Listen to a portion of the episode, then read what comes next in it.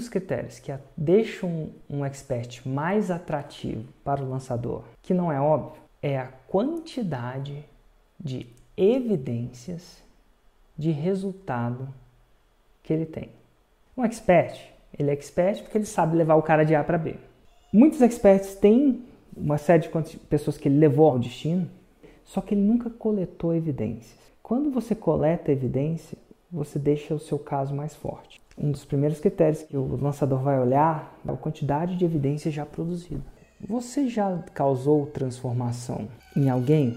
Já deve ter causado, porque você é expert. Você tem evidências, isso é, testemunhos, vídeos. Se não tiver, coleta uma. Por que uma? Toda grande jornada começa com o primeiro passo.